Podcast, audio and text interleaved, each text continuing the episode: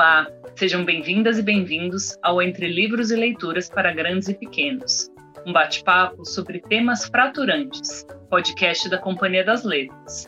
Eu sou a Rafaela Deiago. Nessa nova temporada do nosso podcast, conversaremos sobre temas fraturantes com escritoras, escritores e especialistas em educação. Para quem não sabe, temas fraturantes são aqueles temas que expõem assuntos e problemáticas de nosso contexto, como guerra, drogas, racismo, relação com o corpo, por exemplo. Esses temas muitas vezes são tidos como tabus. Lidar com temas fraturantes na educação permite que crianças e jovens tenham acesso a assuntos dos quais, de maneira geral, costumam ser poupados. É de extrema importância que esses assuntos quase tabus sejam debatidos para que nós adultos, pais e educadores tenhamos repertório de como abordá-los com as crianças. Afinal, elas estão no mundo e são atravessadas por esses assuntos, e além disso, refletem sobre eles. No quarto episódio da nova temporada do nosso podcast, conversaremos com Pedro Marcum e Larissa Ribeiro, dois dos autores da obra A Morte da Lagarta, lançada pela Companhia das Letrinhas em 2022. Agora, vou apresentar um pouquinho esses autores e em seguida a Luciana Mazorra, que está aqui para debater com a gente. Pedro Marcum é pai de Maria, de 11 anos, e de Teresa, de 9 anos. É um hacker e ativista de dados abertos, especialista em transparência e participação política. Desde o nascimento de suas filhas, Pedro se questiona cotidianamente sobre como dialogar com elas a respeito de temas complexos. Essa inquietação o inspirou a escrever livros infantis como Quem Manda Aqui, Eleição dos Bichos e A Morte da Lagarta. Atualmente, Pedro está envolvido em debates sobre inteligência artificial, redes sociais e os impactos dessas tecnologias na criação das nossas crianças. No dia a dia, ele coordena projetos inovadores de educação política no mandato da deputada estadual Marina Elou. Larissa Ribeiro é mãe do pequeno Inácio, de um ano. É artista gráfica e sócia do estúdio Rebimbock, em São Paulo, um estúdio de design e ilustração que desenvolve projetos de comunicação visual voltados para as áreas dos direitos humanos, cultura e infância, entre outros. Junto com Pedro Marcum, com a Paula Desgualdo e com o André Rodrigues, ela integra o coletivo Sabichinho, um grupo que escreve e ilustra livros sobre temas complexos para o público infantil, experimentando formas de participação das crianças no processo. E para conversar com esses ilustres autores queridíssimos, Pedro e Larissa, hoje temos conosco a Luciana Mazorra. Luciana é psicóloga, mestre e doutora pelo Programa de Psicologia Clínica da PUC São Paulo. É psicoterapeuta, especialista em clínica e psicoterapia psicanalítica pela Universidade Pontifícia Comígias de Madrid. Ela é cofundadora, professora e supervisora do Quatro Estações Instituto de Psicologia. Ela coordena o curso de especialização e aprimoramento em teoria, pesquisa e intervenção em situações de luto e é co-coordenadora do curso de especialização e aprimoramento em intervenções psicológicas fundamentadas na teoria do apego pelo mesmo instituto. É coautora do livro O Dia em que o Passarinho Não Cantou, da editora Zagodoni, de 2018, e co-organizadora do livro Luto na Infância: Intervenções Psicológicas em Diferentes Contextos, editora Livro Pleno, Campinas 2005. Ela é autora de muitas outras publicações sobre morte e luto e consultora ad hoc da revista de psicologia da USP. Bem-vindos, bem-vindas, bem-vindes. Muito obrigada por terem topado eh, esse convite para a gente discutir esse assunto, em geral, não tido como muito agradável, né? Estamos aqui para falar sobre morte e sobre morte dentro do universo infantil né? Então a gente já vai começar um pouco assim, diretos e retos. Afinal de contas, morte é um assunto para crianças? Luciana? Com certeza. É muito importante que a gente possa falar sobre a morte, porque ela é parte da vida. Né? Então, tem um conceito, né, que é o conceito de educação sobre a morte. Né? Assim como a criança vai estar exposta a tudo aquilo, né, a aprender sobre tudo aquilo que faz parte da vida, a morte não poderia ficar de fora. E essa educação, ela, ela receber, né, ela aprender a respeito do que, que é a morte, é isso que vai dar recursos para que ela lide com as mortes né, e perdas ao longo da sua existência. Né? Então, muitas vezes o adulto acha que deve proteger a criança, né? proteger, entre aspas, a criança da morte, não falando a respeito, escondendo quando uma morte acontece na família. Mas, na verdade, quando o adulto não fala a respeito, ele está é, deixando de prover recursos para ela poder enfrentar a morte e elaborar o luto. Oi, Rafa, oi, Luciana. Primeiro, muito obrigado pelo convite, é um prazer estar aqui com vocês. A gente no coletivo Sabichinho trabalha com a ideia de que todo assunto é assunto de criança. Né? Que a, a estratégia precisa ser como a gente vai falar sobre esses assuntos e não se a gente vai falar ou não. Né? Porque quando você deixa de falar, isso não quer dizer, isso é muito importante da gente perceber, que a criança não está escutando, que a criança não está percebendo. Né? Então, é essencial que a gente, como pais, professores, cuidadores, mães, tome conta desse processo, protagonismo nesse processo, né? e ativamente é, consiga conversar com a criança sobre isso. A Luciana estava falando que, né, muitas vezes o, o reflexo do pai protetor é tentar proteger a criança, né? Ela não está pronta para esse assunto, então eu não vou falar de uma morte que aconteceu na família. Tudo bem, você não vai falar dessa morte que aconteceu na família, mas ela acontece, ela atravessa, e aí a sua filha te vê triste, vê a sua avó chorando, vê a tia é, e, e, fica confusa, sem saber o que está acontecendo. E em que pese que não seja nada fácil, né, e não à toa a gente está aqui falando sobre isso, me parece extremamente necessário que a gente fale e fale mais.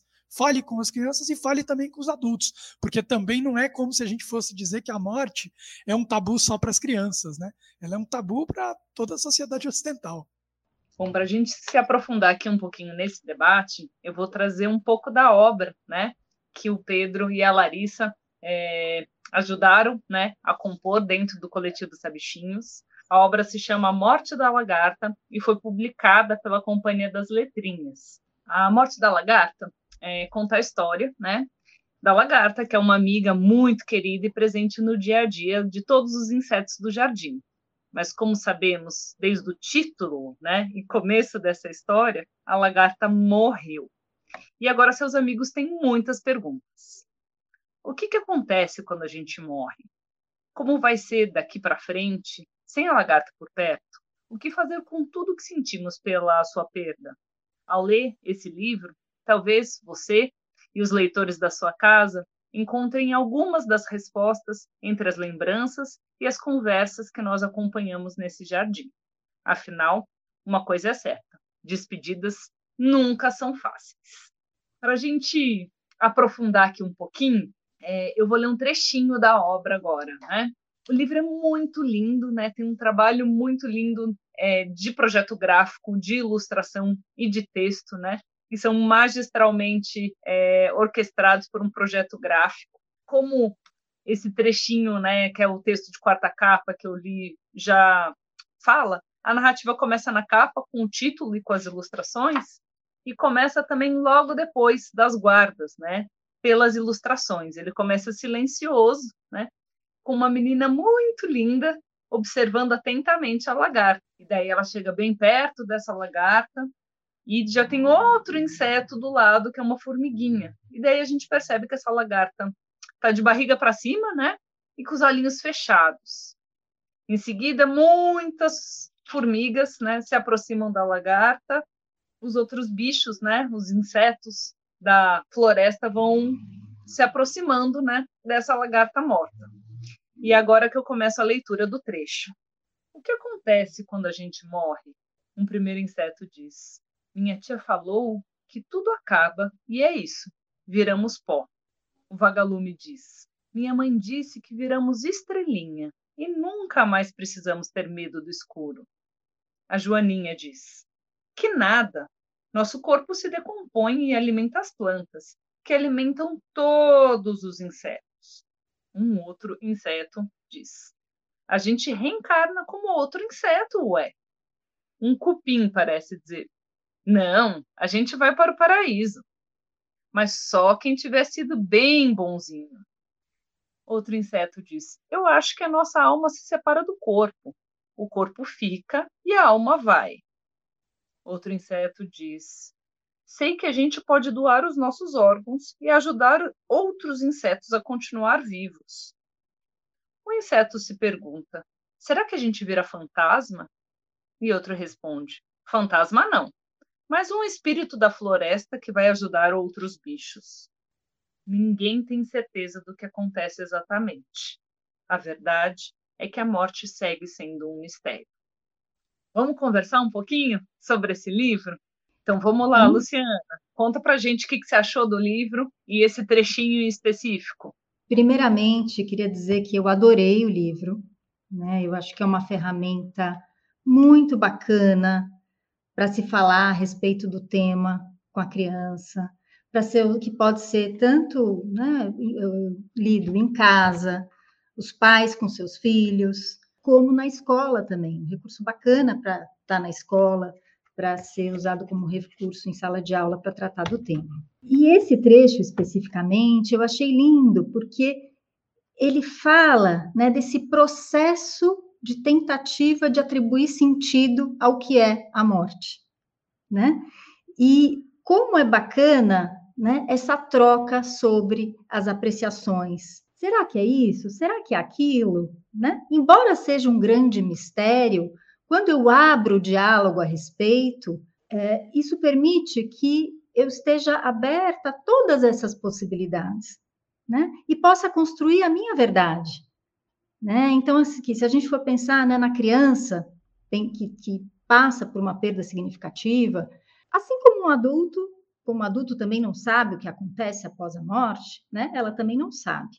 Só que tem uma diferença, né, entre a criança e o adulto. A criança, ela muitas vezes vai viver essa, uma perda pela primeira vez e ela, né, o conceito de morte para a criança está em desenvolvimento. Então, é, ela ainda está aprendendo o que é o morrer, não só né, aquilo que diz respeito ao que acontece após a morte, né, se a vida após a morte, aqui, né, como elas trazem aqui, né, diversas crenças, né, e significados atribuídos. Então, será que vira fantasma? Será que vai para o paraíso ou não vai, né? Só se fica bonzinho. Mas além disso, a criança ela ainda está aprendendo né, o que, que é o morrer, que o corpo para de funcionar, que quem morre não volta à vida. Então, costumo dizer que o processo de luto para a criança ele é mais desafiador do que para o adulto, por ela estar em desenvolvimento. E por isso ela vai precisar de mais espaços, de mais oportunidades de troca sobre o que é sobre a morte. Né? Esse diálogo precisa estar aberto, porque ela tem perguntas. Muito mais, o adulto também tem, né? Muitas. Porque, né, como a gente falou antes, a morte é um mistério para todos, independente da idade. Mas a criança tem mais perguntas. Né? Nós sabemos uh, quem morre não volta a viver, pelo menos não né, de uma forma concreta, física, neste plano, a criança, dependendo da idade, ela ainda está aprendendo sobre isso.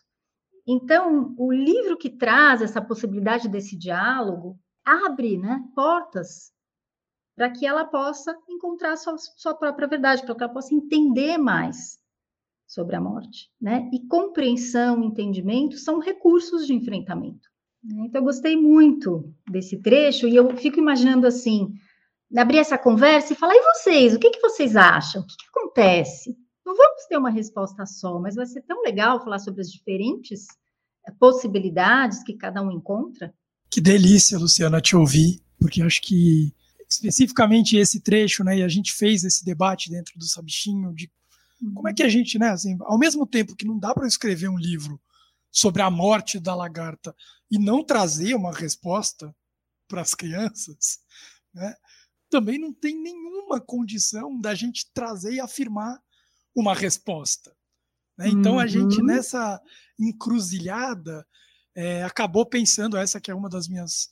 Eu tenho várias páginas favoritas nesse livro, que o trabalho da Larissa e do André são assim, arrepiantes, né?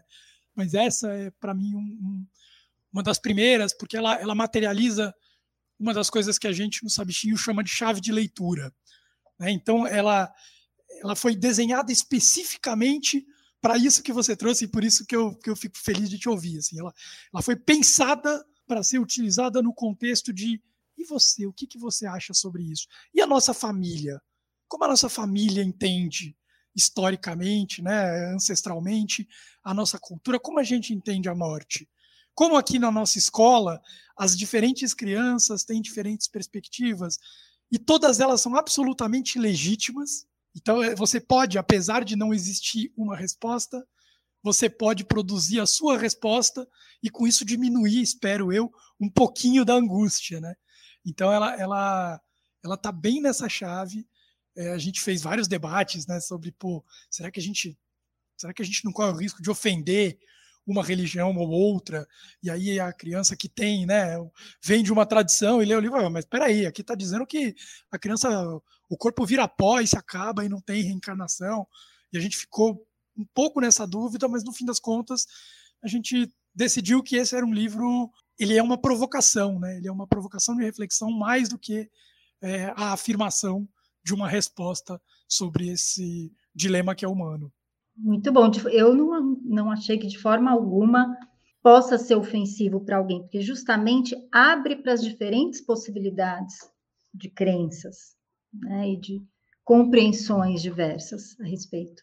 É, justamente o que a gente tentou fazer com essa dupla foi dar várias entradinhas, assim, né? Foi povoar de possibilidades e acho que mostrar essa diversidade mesmo e abrir um pouco o diálogo, né? Eu acho que vem bem claro o convite para perguntar para cada criança ou para cada adulto mesmo que lê essa dupla o que você acha que acontece, né? Porque continua sendo uma conjectura. Mas eu achei legal, Rafa, que você começou com a descrição da, das primeiras páginas, porque foi uma coisa que a gente discutiu bastante também. Existia um, todo um texto é, verbal no começo, no, no, primeiro projeto do livro, que ia descrevendo o que, que acontecia.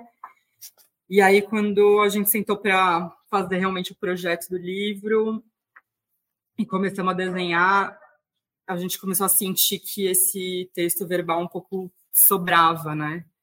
E aí esse silêncio foi vindo um pouco naturalmente, que é um pouco do silêncio que, uma pessoa pode sentir quando acontece aquele baque de uma perda, né? E aí é como se essas primeiras imagens é como se tudo tivesse decantando, né? E que você tivesse se localizando numa nova realidade para tentar entender o que está acontecendo e é, é, é o livro começa com um grande zoom, né? Você começa vendo a floresta do alto e aí vai se aproximando um pouco, vê a menina um pouco de cima, a lagarta de cima e aí de repente você está num macro na mesma altura da lagarta, com a lagarta na altura dos seus olhos, ou seja, para estar tá vendo aquela cena daquele ângulo, você tem que estar tá rente ao chão, né? Então você passa do voo de um pássaro para passar rente ao chão a nossa escolha foi começar o texto verbal com aquilo que está na nossa cabeça. Em qualquer momento, é, quando você seja lendo o livro ou passando por uma experiência né, na vida de perda, que é a grande pergunta bombástica. Eu acho que o texto verbal ele entra várias duplas depois, mas ele já chuta o pau da barraca. E a primeira frase do livro é: O que acontece quando a gente morre? E ela está na boca de um inseto criança, então, ela vem verbalizada por essa criança, né? E aí, logo a seguir, vem essa dupla que é uma constelação de possibilidades. Cada um quer falar o que acha, né? Eu acho que é muito... Para a gente foi muito legal construir isso, que é você tá, tá, todo mundo meio no silêncio, ou com medo de falar, ou com medo de perguntar. Na hora que a pergunta vem, o diálogo abre, é como se o livro fosse povoado por várias vozes. Esse é foi um pouco o sentimento que a gente quis dar na construção do projeto. E esse zoom que você comenta né, na entrada do livro, e esse silêncio, né, que é um silêncio muito narrativo pelas imagens, né, pelas ilustrações, ele também deixa o leitor em suspensão sobre quem é o narrador. Né? Isso é muito legal, porque quando você passa pela floresta, passa pela menina, chega na lagarta, tem a formiga, e daí tem todos os insetos e a frase fala quem que está se perguntando isso, né? E daí, só depois de ler que você se dá conta que essa era a pergunta de todos, né? É, é muito legal, né? Como essa composição entre texto e imagem se torna um recurso literário, né? De um livro-imagem. É um livro-imagem, não, de um livro ilustrado como esse. Desde o início, vocês conceberam os personagens como sendo insetos crianças? E aqui trazendo uma experiência de leitura, porque eu também tenho uma Teresa de nove anos, Pedro, ela sabe o nome de todos os insetos. E agora aqui, quando eu fui ler, eu ficava assim, gente, esse era o percevejo, essa é a baratinha, não vou falar, que eu tô, com, tô na dúvida. Então, esse olhar que é da infância, né, que está sempre muito de olho para todos os seres vivos, né, e eles são absolutamente fissurados, né, nos insetos, nos bichinhos, né, que estão próximos ao resto do chão, né, que é o foco desse livro, né, que é onde as crianças estão e é onde a vida que elas percebem está também muitas vezes, né. Fiquei muito curiosa se já foram concebidos enquanto insetos crianças acho que no momento zero, esse livro ele surge dentro da pandemia, né? É, e surge motivado por essa necessidade social né, da gente abordar esse tema. A gente começou a discutir coletivo Sabichinho, cada um no seu bunker, que, gente, esse livro ele vai ser necessário. A gente precisa colocar ele no mundo porque vai ser necessário. Acho que no ponto zero ainda não, a gente, né, o brainstorm vem sem amarras, porque se a gente amarra isso no ponto zero, a gente perde a possibilidade de. Mas é, logo isso se configurou, esse universo dos insetos, e para mim ele tem duas explicações, talvez a Larissa traga outras. É, de um lado, tem um, um episódio muito concreto que eu vivenciei é, no sítio que eu estava, eu saí da minha casa, que era num apartamentinho no centro de São Paulo, e fui para o mato, como muitas pessoas que puderam fazer isso, né? muitas não puderam, mas que tinham essa capacidade, ou foram para a praia ou foram para o mato, fugiram para as montanhas para sair um pouco dessa urbe que estava pesada.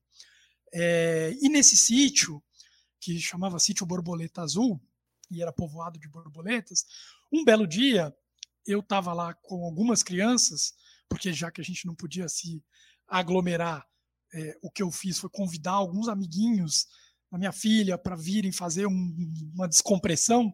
E o Miguel, que era um amigo mais velho da Teresa, estava subindo a escadaria, me parou e falou assim: O que é isso? E era uma lagarta morta. Eu falei: Ah, é uma lagarta morta, Miguel. E, Rafa, é, o choque dele foi muito impressionante para mim, assim, sabe? Ele ficou extremamente incomodado. Ele virou e falou assim: e a gente não vai fazer nada? Essa lagarta está aqui há três dias morta e a gente não vai fazer nada? Aí eu fiquei meio surpreso, né? Falei, mas sei lá, o que você quer que eu faça? É uma lagarta morta, né? Mas aí passou aquele. Eu entendi, né? Entendi que, que, que ele tinha toda a razão e que aquilo ali era extremamente importante e que a gente estava banalizando a morte de um ser vivo. E aí a gente pegou, fez um enterro, fizemos ali uma história em cima disso. Então, de um lado tinha, né, teve essa oficina é, que dá origem ao livro. Do outro lado, uma das coisas que eu joguei de cara para o coletivo foi assim, galera, eu não, não, não sei o que, que vai ter nesse livro, mas eu quero o corpo morto quero. Porque a maior parte dos livros que fala de morte, eles falam numa perspectiva de ausência, né?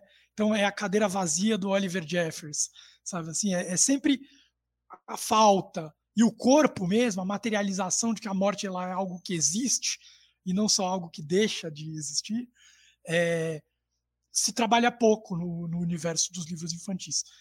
E aí, quando a gente foi para esse lugar, já imediatamente afastou um pouco a ideia da gente trabalhar com figuras é, humanas, porque também aí ia ser um pouco pesado demais você ter ali um corpo estatelado no chão. Então acho que veio um pouco daí, a gente fez o Eleição dos Bichos, então a gente chegou a cogitar de trabalhar no mesmo universo, né, e, e, e continuar com aquele universo dos personagens.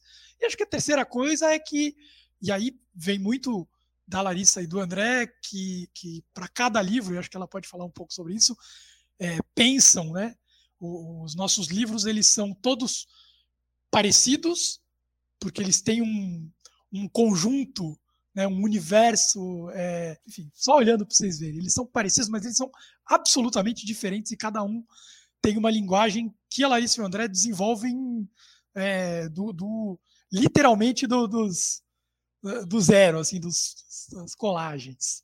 É, então, quando o Pedro chegou para a gente com essa ideia de que queria ter um, um, corpo morto, eu confesso que eu fiquei super assustada. Eu fiquei, meu Deus do céu, como é que eu vou fazer para materializar isso, né? Porque o texto verbal você consegue dar muitas voltas, né? E às vezes contar sem contar. Mas quando você fala para mim, eu quero que você faça um desenho de um cadáver, foi um pouco, foi um pouco não, bastante assustador, né? Somando isso ao fato de que todos nós estávamos vivendo essa essa loucura que foi, né, o isolamento social e estava todo mundo muito assustado. Então, para nós mesmo lidar com o tema já já tinha sido muito difícil, né? Tanto é que esse foi o, o livro que a gente mais demorou para conseguir materializar eu acho que partiu bastante né, desse relato que o Pedro trouxe para a gente, da, da, do funeral da lagarta, né, e aí a gente já foi trazendo um pouco para assim, a parte visual, mas é, teve bastante estudo assim, em torno do que seria a visualidade do livro, né? Eu acho que essa coisa de tá, dos insetos estarem perto da Terra possibilitou que a gente trabalhasse bastante com materiais mais terrosos mesmo, como é o caso do pastel, que a gente trabalha com uma mistura de guache, aquarela e pastel, mas é, tem, tem bastante textura seca, né, que é uma coisa que ao mesmo tempo que dá assim, uma visualidade bem da terra, ela incorpora muito ar também, né, porque tem algumas falhas, então de, de uma certa maneira é uma textura que traz a terra, mas traz uma leveza, é, trabalha com transparências, com essa coisa das camadas, porque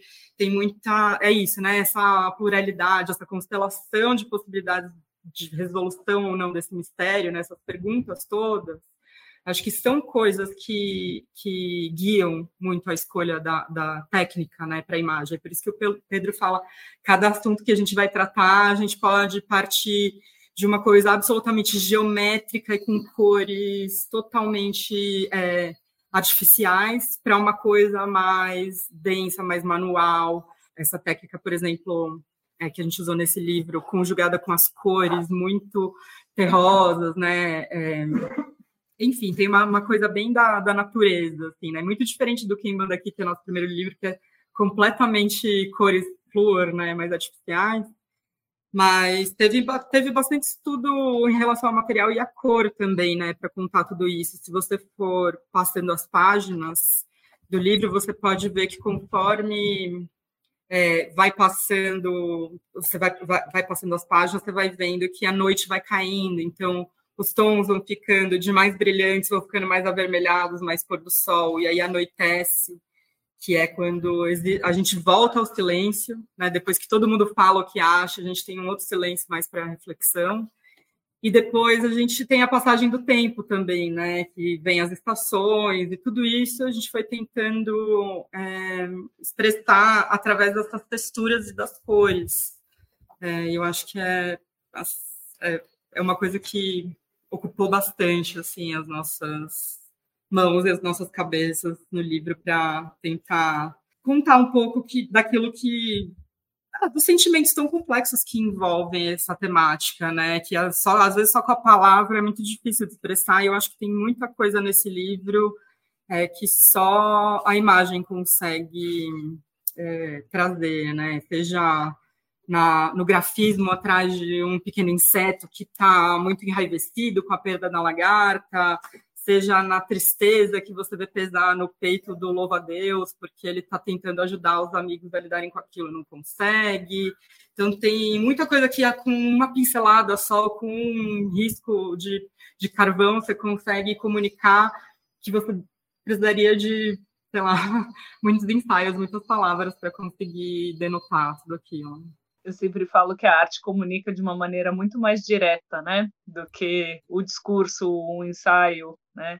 Ela atinge, né? Parece que dá conta de vários sentidos ao mesmo tempo. Ah, só uma última coisa que eu acho que eu esqueci de falar, Rafa, que em relação a, a, ao que você perguntou se os insetos já eram crianças desde o princípio, eu não me lembro exatamente se a gente chegou a, a, a, determinar isso ou se foi uma coisa que nasceu da ilustração, mas é que eu achei que nessa hora, que quando a gente foi cortando o discurso que vinha antes, parece é, essa pergunta, o que acontece quando a gente morre, parece muito mais natural da boca de uma criança, porque ela muitas vezes tem menos medo de fazer uma pergunta muito básica como essa do que um adulto, né? Um adulto acho que já está naquelas, ah, não, eu já fiz minhas teorias, alguém já me contou e eu já aceitei e tal, então acho que foi muito, assim, pareceu mais natural naquele momento. E aí, se você for olhar na ilustração do, do funeral mesmo, você vai ver que tem alguns grupos de insetos que foram propositalmente feitos para não serem identificados, viu, Rafa?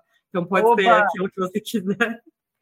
Mas tem um grupo que olha com curiosidade e tem aquele grupo de insetinhos menores que está mais é, sem jeito, um pouco mais sem saber muito bem como se comportar e sem entender o que é aquilo. Então, acho que foi meio que essa. Foi uma coisa que nasceu no processo do livro, mas que veio muito dessa experiência que o Pedro relatou, original, o funeral da lagarta no sítio Borboleta Azul.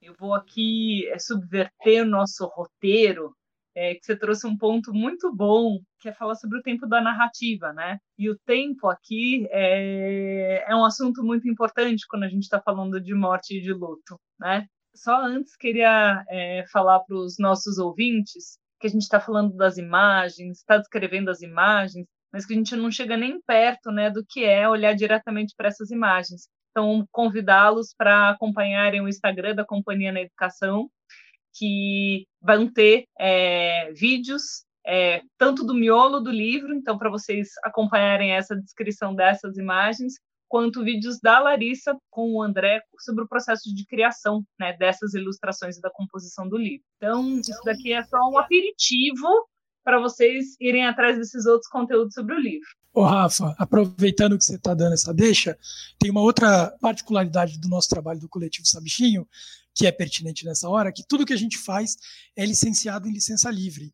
Então, no site do coletivo sabichinho.com.br, você encontra a íntegra dos livros para baixar, ver as imagens, ler para os seus filhos, usar é, na escola. A única coisa que não é permitida são usos comerciais, mas para qualquer outra coisa, vocês estão todos liberados aí para usar, replicar, reproduzir, tá bom? Opa, vamos colocar já o link no, na descrição aqui do podcast para todo mundo conseguir ler o livro na íntegra. A gente estava falando do tempo da narrativa, né? E do tempo que é o remédio, é a saudade, é o processo do luto. A gente já volta com a Luciana sobre isso, né?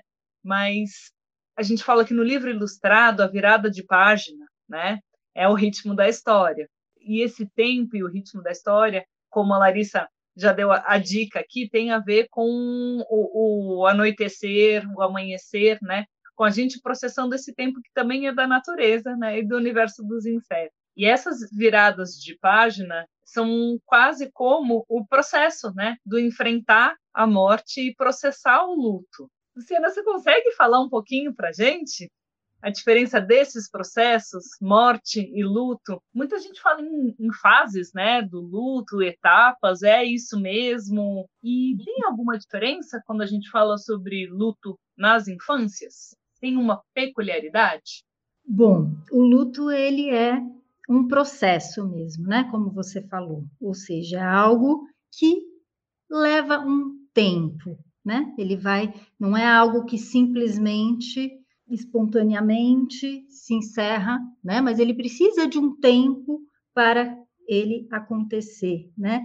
E esse tempo, ele é o tempo da, da vivência da experiência sem aquela pessoa, né? Da vivência da experiência dia após dia no mundo diferente, que é o mundo sem aquela pessoa querida. E, e de nós aprendermos a viver sem aquela pessoa. Então, é, mas esse processo, né, ele é muito singular, ele é único para cada um, né, a gente não tem um tempo específico, né, a gente não pode dizer que são X meses. Essa questão das fases, Hoje em dia, a gente entende de uma forma um pouco diferente, porque, uh, embora, né, quando os autores que trouxeram esse conceito de fases do luto, de forma alguma eles tinham a ideia de que se tratava de algo estanque, né, que você tem que passar por essa fase, depois essa, depois essa, depois essa.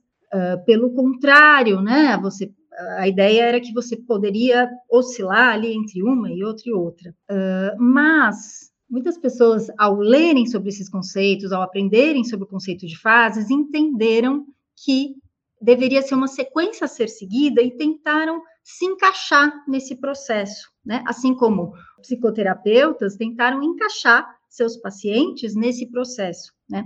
E hoje em dia a gente entende que uh, isso, né, não é benéfico, né?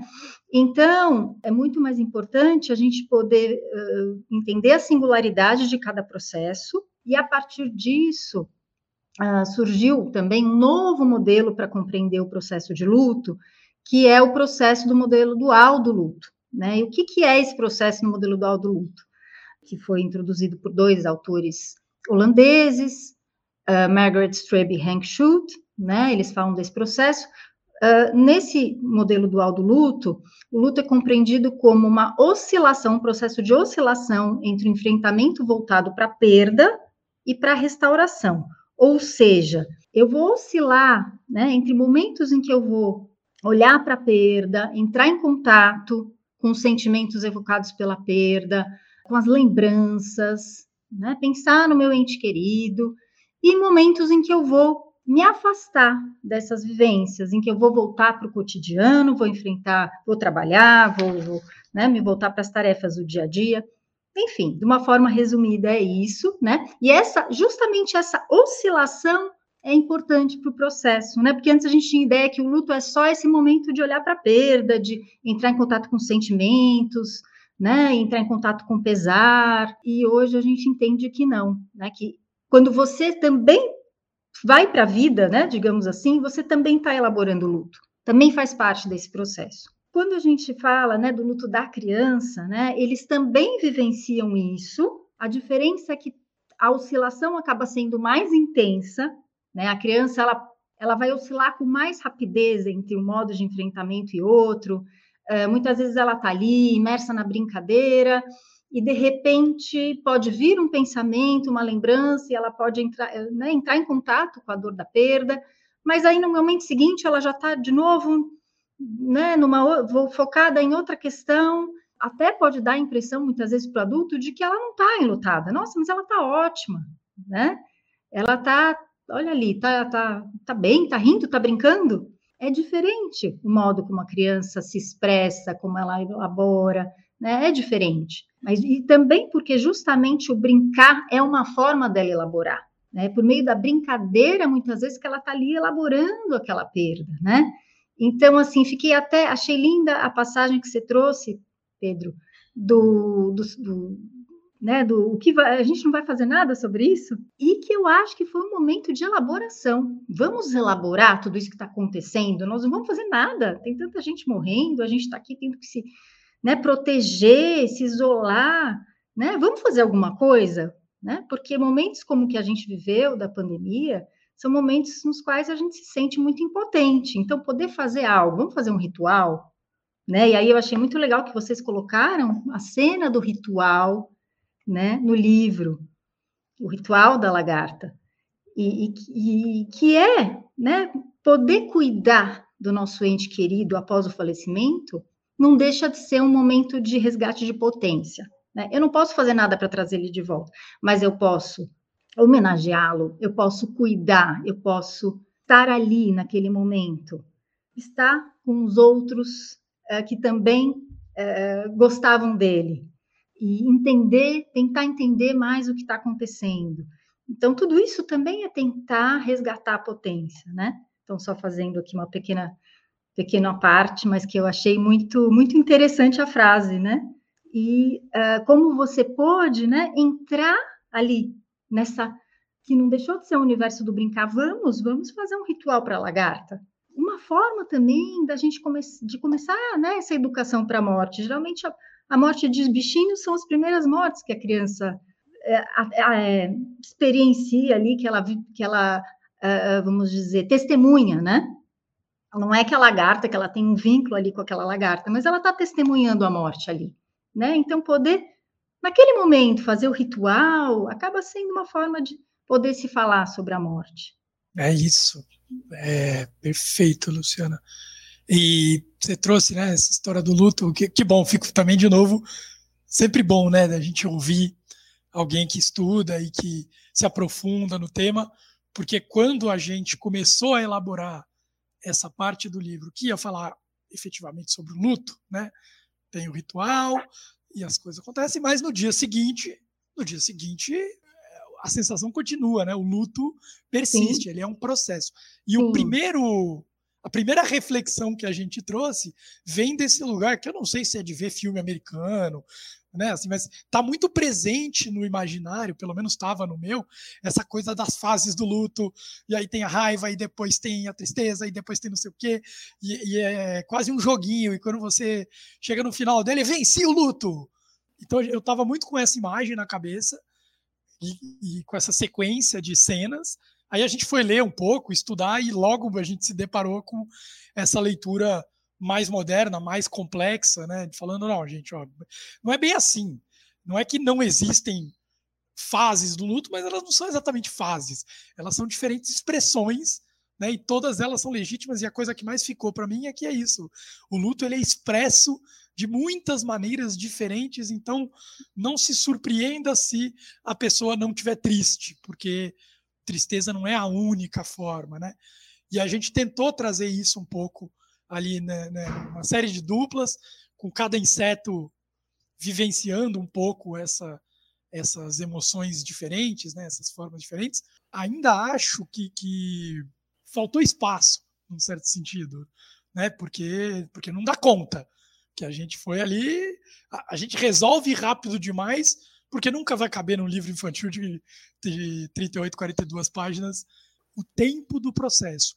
Mas acho que aí a chave, e eu falava isso né, nas reuniões, e a Larissa falava assim: não, sim, eu, eu, eu vou, vou resolver isso aí. E acho que para mim resolveu incrivelmente. E é isso, assim, se tem um, um medo que eu tinha com esse livro, era justamente que ele ficasse muito pesado, né? muito carregado de dessa sofrência do luto. É, e eu acho que ele traz uma densidade. Quando a gente fez a primeira leitura, Rafa, eu, eu, me arrepio de lembrar. Assim, a gente fez o lançamento do livro numa livraria e ele é um livro todo trabalhado no silêncio, né? Então eu fiz a leitura dramática do livro com amplas pausas de silêncio. Quando terminou, tinha um monte de criancinha. Aí ficou todo mundo olhando assim do tipo, e agora a gente faz o quê? A gente bate palma, a gente chora, porque não é um, né? Não é o fim do livro.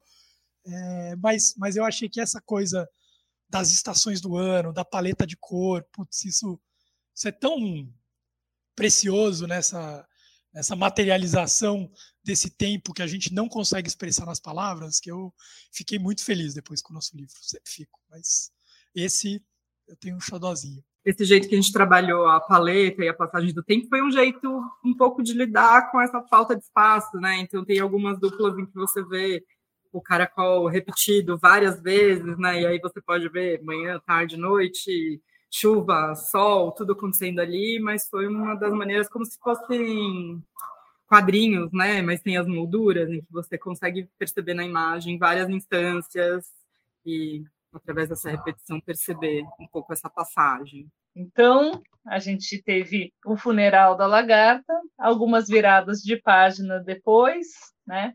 Nesse processo do anoitecer e do amanhecer, né? E a vida que continua, né? Apesar da morte e pontuada pela morte, chegamos à página em que temos uma banda de insetos e temos o contorno né, da lagarta, que era a vocalista dessa banda de insetos. Né? E o texto traz a seguinte informação: A todo momento, nas pequenas coisas, a lagarta fazia falta para suas amigas. Cada uma vivia o luto à sua maneira. Algumas se negavam a acreditar. Mas eu vi a lagarta ontem mesmo, andando e comendo folhas por aí. Outras sentiam raiva. Eu odeio a lagarta.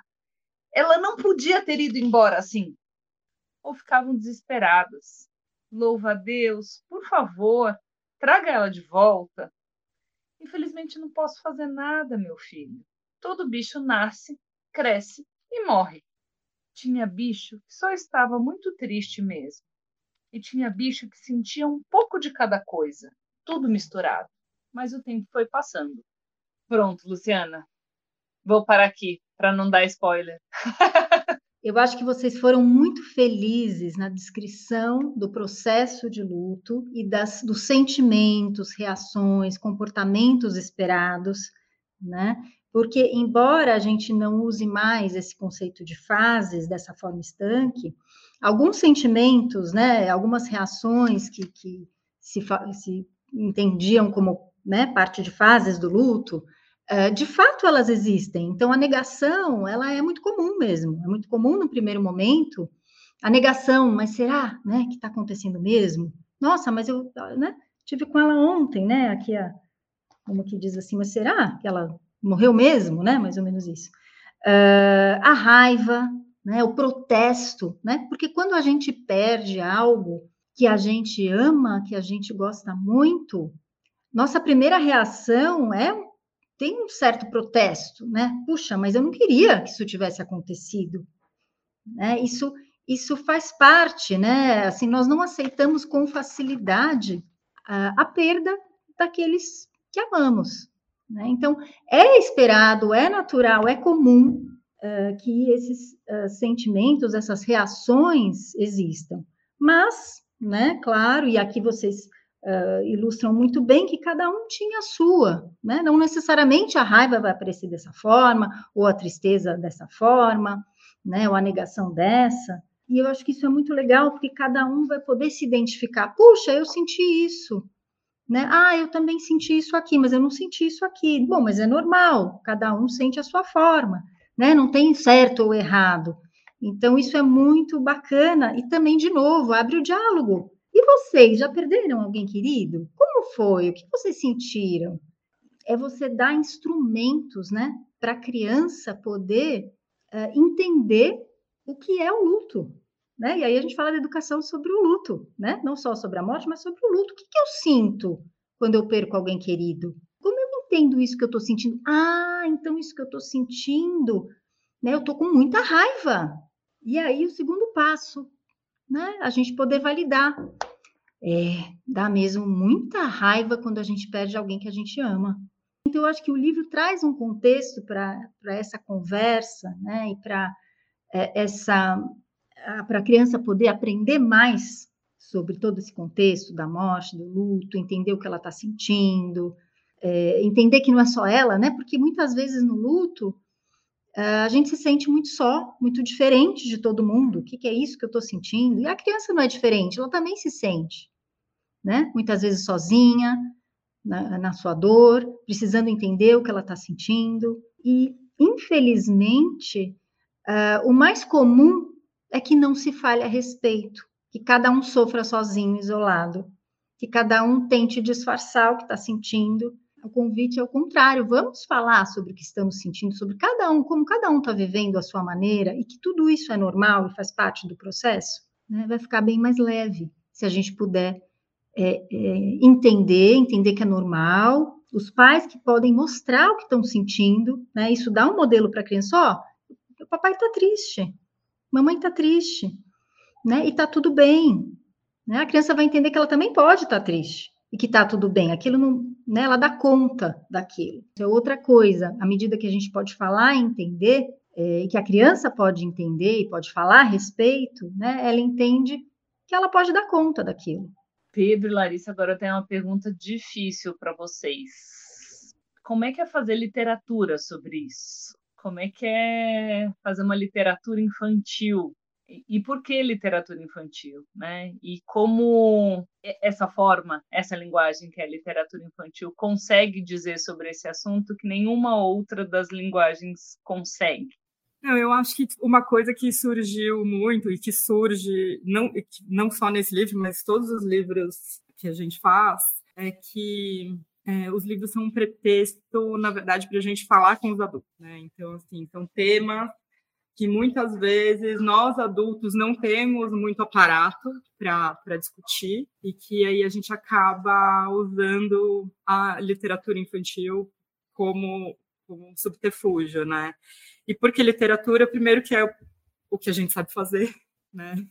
Que é ilustrar e escrever e, e, e pensar maneiras de abordar esse diálogo. Mas eu acho que o livro é um, um objeto muito rico, assim, que ele permite a gente fazer essa alinhavar essa linguagem verbal com uma outra linguagem sensível que é, a gente tem muito repertório visual, né, e, e, e emocional conectado ao, ao que é visual, mas que diferentemente acho que do texto se discute menos e eu acho que é um, um, objeto que tem uma riqueza dos seus tempos, né? Que é isso que você falou, Rafa, do virar da página. E é uma experiência muito única de acordo com o leitor, porque diferente de um filme em que você tem que acompanhar o tempo em que o filme acontece, você pode se demorar mais em uma página de um livro, você pode ler ele no, no ritmo da sua cabeça, em alguma coisa que te chama mais você pode ficar com aquilo, você pode observar detalhes e voltar, que às vezes acontece alguma coisa, peraí, eu vou rebobinar, eu vou voltar cinco capítulos, enfim, tem, ele tem uma navegação que é muito própria. E eu acho que para tratar não só desse tema de luto, como to, muitos outros temas complexos, a gente se utiliza desse recurso, né? De aqui eu vou deixar uma uma diquinha, uma coisa muito pequena que numa primeira leitura o leitor não vai perceber, mas aí quando ele tiver lá nos finalmente ele vai querer voltar para olhar e entender se é aquilo mesmo, de repente aquilo modifica um pouco a leitura.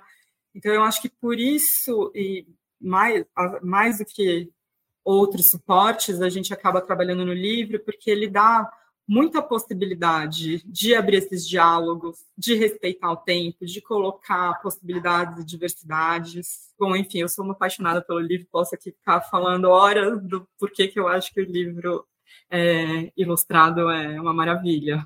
Vou deixar o Pedro falar. O vagalume que vira estrelinha, gente, né? Essas sutilezas o louva a Deus, que é quem eles perguntam e pedem para fazer alguma coisa, né? E o nome ali do, do bicho, né? O louva a Deus, né? Ah, tem várias dessas camadas, né? E dessas diquinhas que na verdade são uma expressividade, né? Dessa linguagem, junto com a virada de página, com essa ilustração, né? No urbanismo, nos conceitos mais modernos de urbanismo, a gente fala de construir a cidade para a criança, porque quando a gente constrói a cidade para criança, a gente automaticamente, necessariamente, está construindo a cidade para todo mundo. Na, na, na educação, um prêmio Nobel de Economia que diz que se você investir na educação infantil, é o melhor retorno que você pode fazer. Né? Para cada dólar gasto, voltam cinco. Porque trabalhar com e para as crianças é a melhor forma que a gente tem de construir o futuro. Então, para mim, a primeira resposta é isso. A gente faz livro para criança, porque é para criança que a gente precisa fazer os livros. Porque quando a gente faz um livro para criança, a gente está fazendo para absolutamente todo mundo, para todos os leitores. E aí eu aproveito para fazer aqui um, um, um grito de desespero, porque a maior parte dos livros para crianças são muito ruins. Não são poucos, são muito ruins. Porque os adultos partem de um pressuposto que ah, é para criança, eu posso fazer qualquer coisa e tá tudo bem. E é o extremo oposto disso. Né? Aí, vovô viu a uva, né? Assim, sabe, né? o, o pato pateta pulou no caneco. Sabe assim, tem uma coisa é, é, de, de, que a gente fala né, de infantilizar o produto, quando na verdade o produto infantil ele precisa ser extremamente sofisticado é uma mídia extremamente sofisticada que precisa trabalhar com a simplicidade para que seja acessível. E aí, quando a gente se permite falar de temas complexos como luto, complexos como política, complexos como direitos digitais é, é, para a criança, a gente se obriga, a gente se desafia a trazer para esse formato e cunhar página por página, palavra por palavra, né, pensando nas crianças, mas também sempre no adulto, tanto como nesse lugar que a Larissa trouxe, que a gente fala muito sobre isso, né? Porque o, o adulto, ele, infelizmente, quando ele deixa de ser criança, ele deixa de ser curioso e deixa de se permitir errar, deixa de se permitir ser ignorante sobre as coisas, então ele não pode perguntar nada. Porque quando ele pergunta, ele demonstra que ele não sabia, isso é um crime para a adultização. Você já tem que saber tudo. Você já tem que ser senhor de tudo. Né? Então a gente faz o livro, coloca ali que é para criança, porque aí o adulto pode comprar ele e pode ler ali e refletir. Legal, né?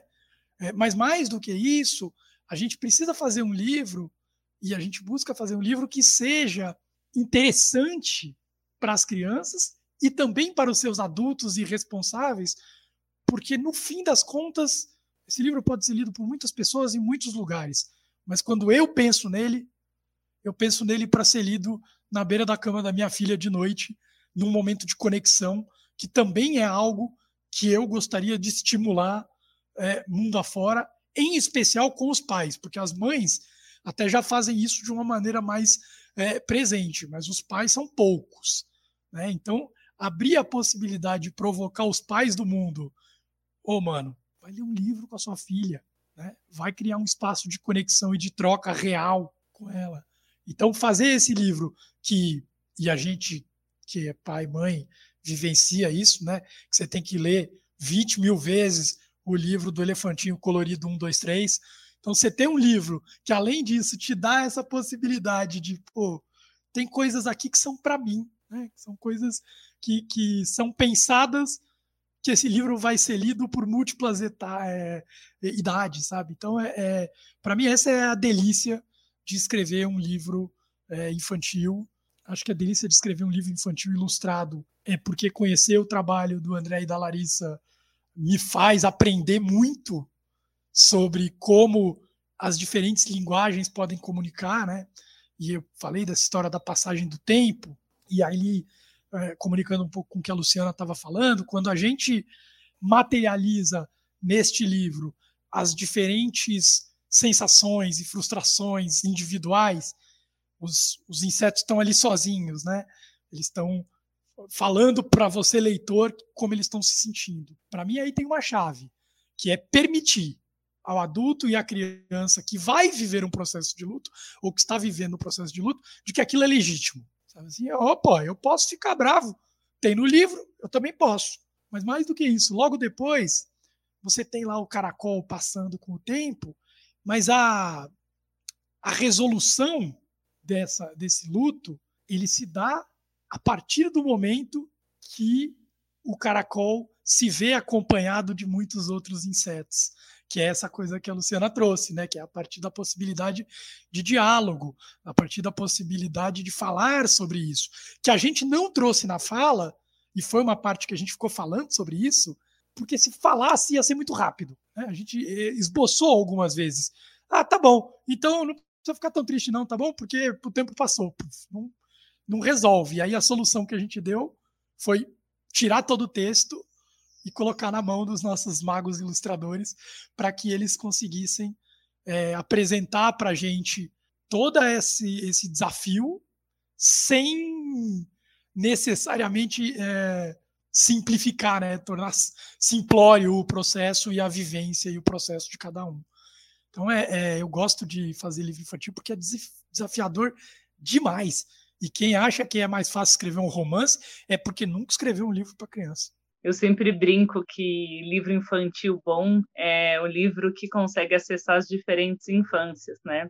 As infâncias dos adultos, as infâncias dos velhinhos, né? E as infâncias das crianças, né? Então, é, você sempre está lidando com essa audiência múltipla, né? E eu tenho a plena certeza de que as nossas infâncias nos habitam a vida inteira, né? Elas nos acompanham.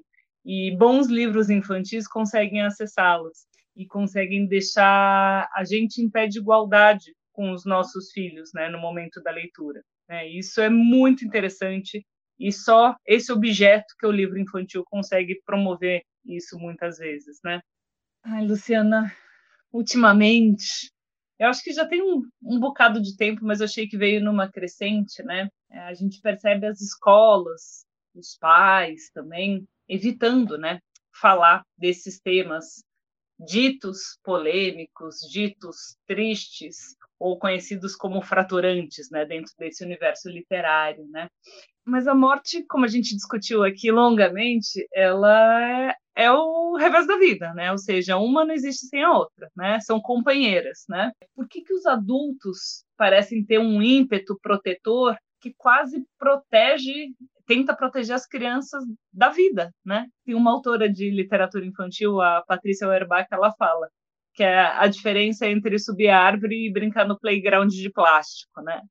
Realmente, né, essa dificuldade de falar sobre esse tema, sobre o tema da morte e do luto com a criança, é, primeiramente está ligada a uma coisa que o Pedro né, já falou, uma dificuldade do adulto entrar em contato com o tema.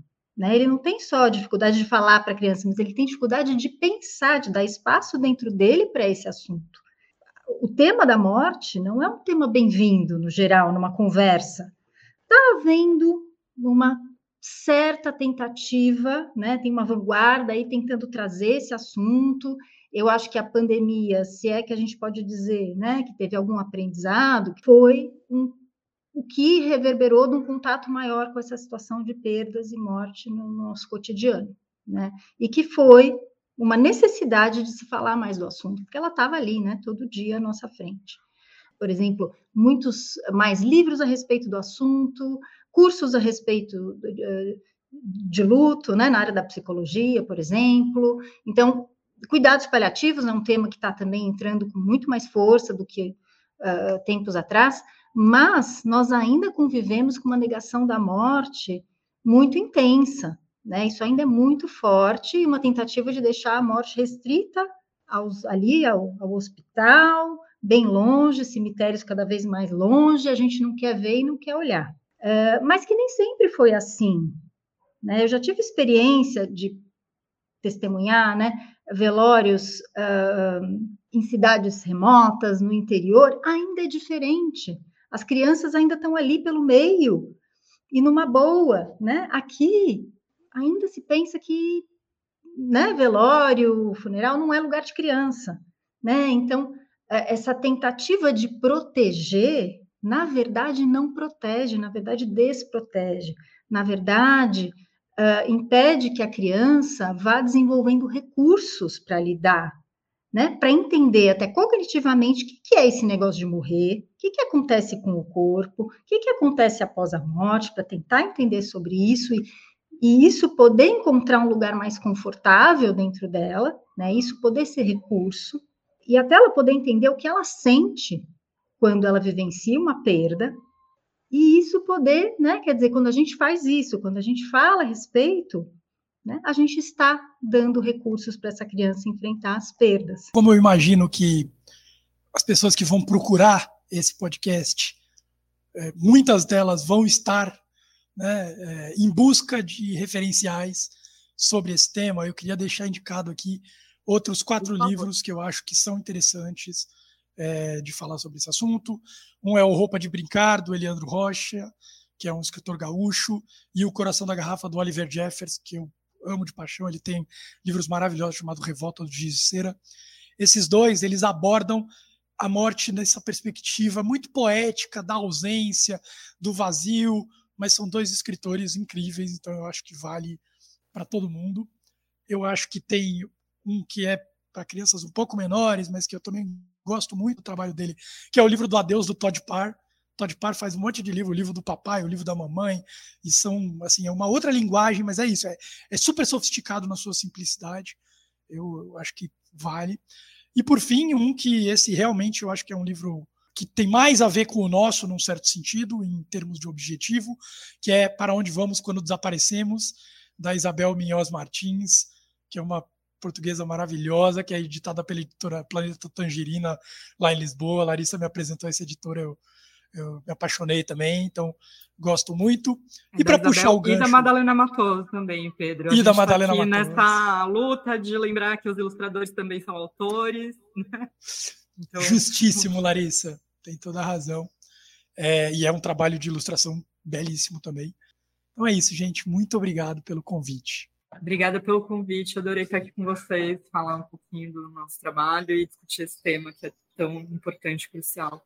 Também queria agradecer muito a oportunidade, parabenizar mais uma vez os autores pelo livro. Muito obrigada por estar com vocês aqui hoje.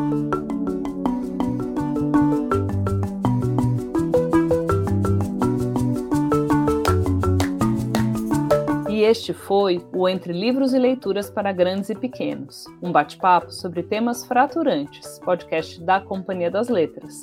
Muito obrigada a todos os que nos escutaram. A gente se encontra nas próximas conversas e nos próximos livros. E boa leitura a todos!